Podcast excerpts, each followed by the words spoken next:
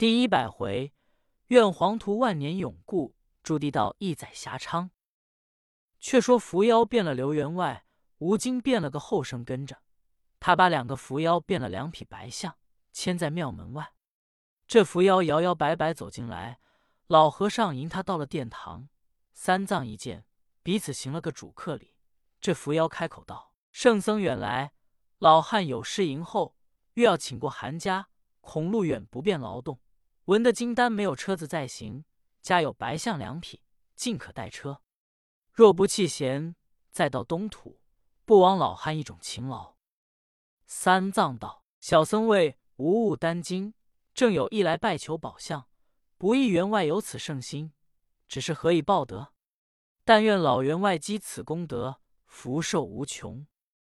扶摇一面说，一面叫后生指引行者八戒、沙僧把金丹载上象身。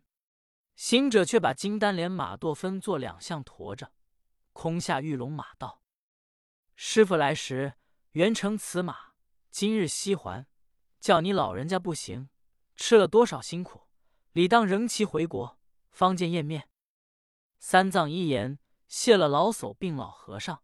方才要离庙前行，只见庙堂后屋走出两个僧道来，看着三藏道：“好一个智成长老！”又看着行者道：“好一个机变心肠，怎么对着妖魔让他捉弄？”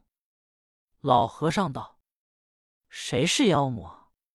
一个刘员外，今年庙中与我往来，今愿不施二相与圣僧驮在经文。你二位师傅来我庙中。”说与我捉妖怪，却静坐在后屋。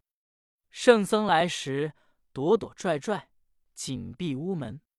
我老和尚方以你是妖魔，怎把个员外只做妖怪？行者道：“老师傅，你也莫管他。如今只除了你与我师傅乃是个至诚长老，我们都是妖魔。只是送的真经回到东土，功成圆满。”那时得证了正果，便是妖魔。二位僧道老师傅，你也莫说师傅的至诚，我老孙的机变。我这机变虽说进东土不使用它，若遇着妖魔，却也丢弃不得，只怕更深。但愿的不遇妖魔，我这机变中还个平等无有。两个僧道见行者如此说，乃看着吴京说：“谁人跟随白象？”吴京道：“便是我这后生跟去。”只见那僧道笑道：“你好好跟着白象，那象安安稳稳驮着经文道德东土境界，管你后生福寿资深。白象化生人道，若有怠慢差池，我两个前途等你。”看着老和尚叫一声“取扰”，望着三藏们叫一声“小心”，飞往前途而去。三藏乃向老和尚问道：“此二位何来？”老和尚乃把两个来历说出。行者道：“师傅，你只骑你的马，我们只押我们的金丹，莫管这两个僧道。我徒弟久已认得他，只是经文到了本国，包管你也都认得他。”三藏只得上了玉龙马，行者与八戒、沙僧紧跟着向。辞了老和尚与贾员外，往前行路。这正是一心认道不依邪，能使妖魔从正路。却说伏妖两个变了白象，驮着金丹前行，本是邪妖，怎进的真经？但因他驮在正宝，孙行者明知妖魔诡计，却一念信真，与他驮在前去。这个伏妖变了刘员外，带两个便向前行。他孤自复了原身，想到我三个原与唐僧无甚深仇，只因吴京藏禅杖鹰头，动了这捉弄唐僧之意。如今两个驮经前去，吴蜀又变了后生前根，我孤立在此。方才那两个僧道口口声声似识破我们妖魔之计，在前途等候。若指明了孙行者，这猴精不是好惹的。况这两个僧道。在那净屋内放大豪光，必非凡俗。他临行吩咐好生跟行驮在，乃得福寿人道。我想，不如皈依了正果，先去刘员外家画他的真相，赶上唐僧，与他们驮在前去，这却不是个改邪归正。伏妖自家计较定了，乃变了一个老和尚，走到大泽旁刘员外家来。只见那员外正在家门立着，伏妖上前道了一个问讯。那员外问道：“师傅何来？”伏妖道：“贫僧乃东土取经和尚，今有几担经文在前途，缺少脚力。闻知老员外善心喜舍，家有宝相，若肯不失驮在一两成，保佑你福寿无穷，子孙兴旺。”刘员外听了，忙请伏妖进屋。一面吩咐看向家童随行打点，叫跟了老和尚前途去驮金丹；一面备些斋饭款待伏妖。却说三藏骑着马，行者们同后生跟着相。那吴京一路只想要设计，叫两相驮了金往岔道躲去，不匡行者紧随伴着。行者已知是妖，故意问道：“后生大哥，你员外今年多少年纪？”家下有几房妻子？有多少产业田庄？吴京那里答应得出，只说是在员外家用功日浅，不甚备知。八戒听得到，大师兄不消问吧，多管是假变将来的。我们不先下手，只怕中了他计。沙僧也说，先下手为强。行者摇头道：“师弟莫要性急。”走一程便宜一程，乃敲向八戒、沙僧耳边说：“师弟，你两个紧跟了，莫要怠慢，待我老孙查他个跟脚来。”好行者走了几步，叫声：“师弟们，你慢慢前行，我树林中出了宫来。”乃走入树林，一个筋斗打到五蕴庙前，问人刘员外家何处。人说在大泽旁住。行者又一筋斗打到刘员外家，他那引着身到员外屋里，只见伏妖变的老和尚受用刘员外斋供。刘员外一句一句问道：“老师傅上灵山取经，程途多少？”伏妖不能答，只是诺。员外又说：“闻知师傅有几位徒弟，都会降妖灭怪。”伏妖只是诺。员外又说。我这里久望老师傅回还，过这地方人家有些妖怪不安的，求你驱除保安。伏妖说：“如今妖怪不比当年了，当年的妖怪怕我徒弟孙行者，如今的妖怪不怕我那孙行者。我徒弟只因取了经回，安分守己，还东去吧，又惹那妖怪作甚？”员外听了，愁着眉道：“便是我老汉今日借相。”与老师傅在京还国，也图你有个大徒弟，神通本事，与我降一宗妖。既是妖怪不怕他，求他也没用。这下我老汉不借了。老师傅吃了斋前图，再设法挑金丹去吧。伏妖听了，把脸也一抹，现出个恶诈诈的形状，道：“刘员外，我非和尚，乃是三伏魔王，只因我那两伏地假变了白象。”送唐僧金丹前去，不胜辛苦。今特来借你真相代劳，如何说要求孙行者除妖方才借相？明明是长孙行者的威风，灭我们魔王本事。员外一见了，吓得战战的道：“爷呀，原来不是取经的圣僧，却怎么好？”行者隐着身在旁笑道：“原来这妖精乃伏妖所化。”既知他根脚，怎肯容留他惊吓善心的员外？乃把脸一抹，现了真形，叫一声：“员外，休怕！我便是唐僧的大徒弟孙行者，特来与你家降妖。”那伏妖见了要走，被行者一手揪住，念了一声梵语经咒，顷刻妖精复了原形。刘员外见了孙行者形状，乃跪倒在地道。真是人传说的孙大圣不差，且问大圣从何处进我门来？怎么口里念了一句何语，便把这妖魔捉倒？行者道：“我当年来还论神通本事，战斗妖魔。近日只因随着师傅求取了真经，便是正念的乃经咒梵语，妖魔自是现形，消灭不难。员外可借一龙，待我装了他见我师傅。员外道：“大圣老爷，既降了妖，何不扑杀了龙去作甚？”行者道：“员外有所不知，我师傅行动不御，我们伤生害命，且待他前去与师傅发落便了。”员外大喜，随叫家童赶了两只大象，送行者前途而去。却说八戒与沙僧压着伏妖变的假象正行，忽然行者一筋斗到的面前，向三藏耳边道：“如此如此。”三藏乃勒住马，叫八戒且扯住象莫走。又叫跟的后生且站住等待，后有驼象来，把金丹分减轻些。吴京道：“老师傅走路吧，武装关将近，又等何处将来？”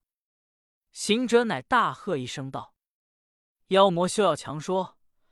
你看后边员外家童手里提着一笼，跟着两象来了，你还弄计？”吴京抬回头一看，就要走，行者又念了一声梵语。只见后生与两只假象俱现了原形，把金柜担子放落地间，原来是两幅一数。八戒、沙僧齐上前捉倒。三藏道：“悟空，可惜你一向打妖杀怪，动辄使机变心肠，如今怎会念梵语经咒，便能收服魔精也？”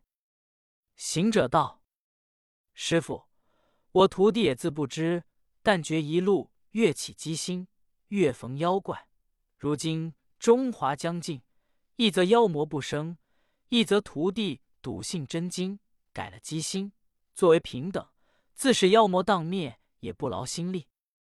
师徒说罢，刘员外加铜像来，乃更换了驮在前行。行者把两幅一无装入笼中，三藏只叫放他去吧。行者道：“师傅，打杀他固不可，放他也不可。”且待他到前村，知府与武装观大仙去点化他吧。正才说，只见两个道童手持一纸简帖进前来道：“大唐老师傅，我二人乃是武装观镇元大仙的道童。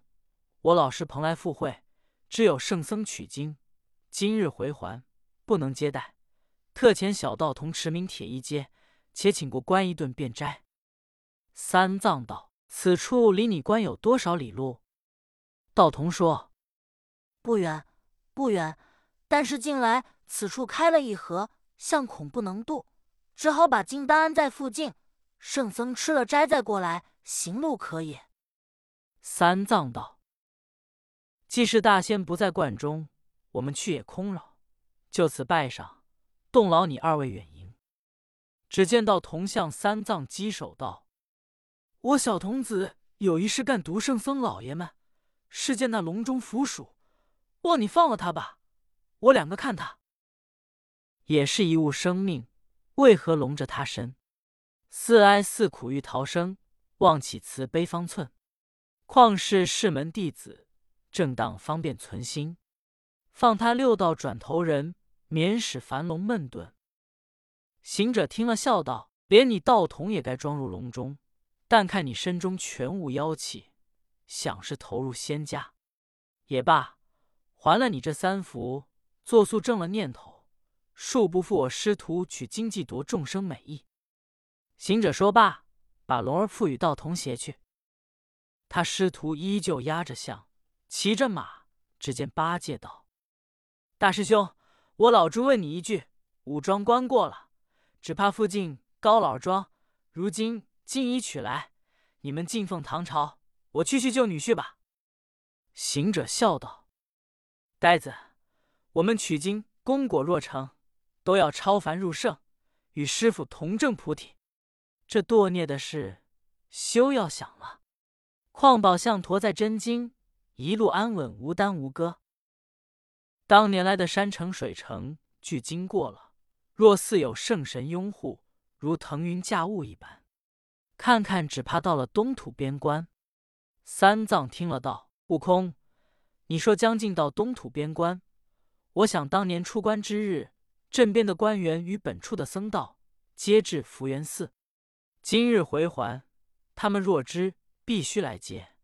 这贵丹定有差来人意扛抬。刘员外家同大象，当打发他回去，多多致意刘员外。只是远劳他家童，没有谢意酬劳。行者道：“我上有匹布，谢了他吧。”八戒道：“我有些麝香送他，出家人空手出门，素手归，方为洁净。”行者道：“八戒，今日见你不呆了。且说比丘僧与灵虚子两个离了五蕴庙，料唐僧师徒得了刘员外向载经文。孙行者灭了机变心不使，自然路无阻隔。他两个欣欣喜喜，得成了保护经文功德。一路前来，俱是本等庄严相貌。到了边关，把官员亦不肯放入。比丘僧乃说是唐玄奘法师灵山取得经文回还。官员听了，遂飞骑传报朝廷。唐太宗闻之，亲至望京楼上观看。果见正西满天瑞霭，阵阵香风，宛似神人拥护着一起人马前来。正是唐僧与徒弟人一等牵着马，挑着担。太宗同众官一齐见了，即下楼相迎。唐僧忙倒身下拜。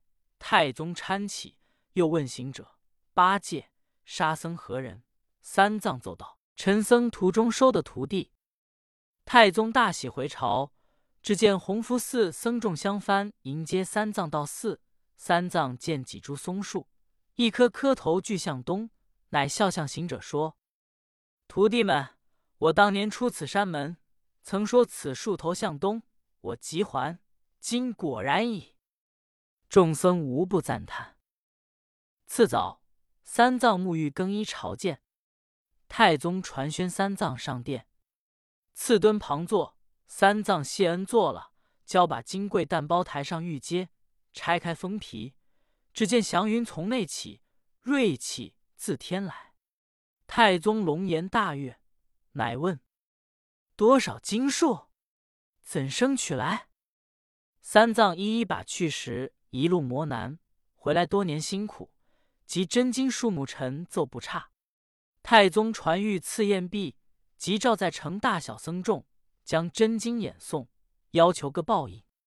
三藏道：“真经不可轻泄，需要再做洁净寺院，大建水陆道场。”太宗甚喜，即命当驾官择了吉日，到雁塔寺搭起高台，与三藏谈经。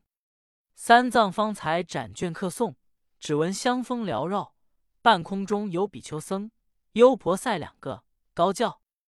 唐三藏法师，听我祝赞你取经的功德，上报国恩，保黄图一年永固，驻地到万载遐昌。可将真经誊录副本，不散珍藏，不可轻泄。我两个保护功成，回西去也。三藏仰头一看，方才认得，合掌谢道：“原来一路多亏了二位菩提保护也。当时随喜的大小成功。”僧尼道俗，个个合掌赞叹，真是圣僧努力取经边，往返辛勤念八年。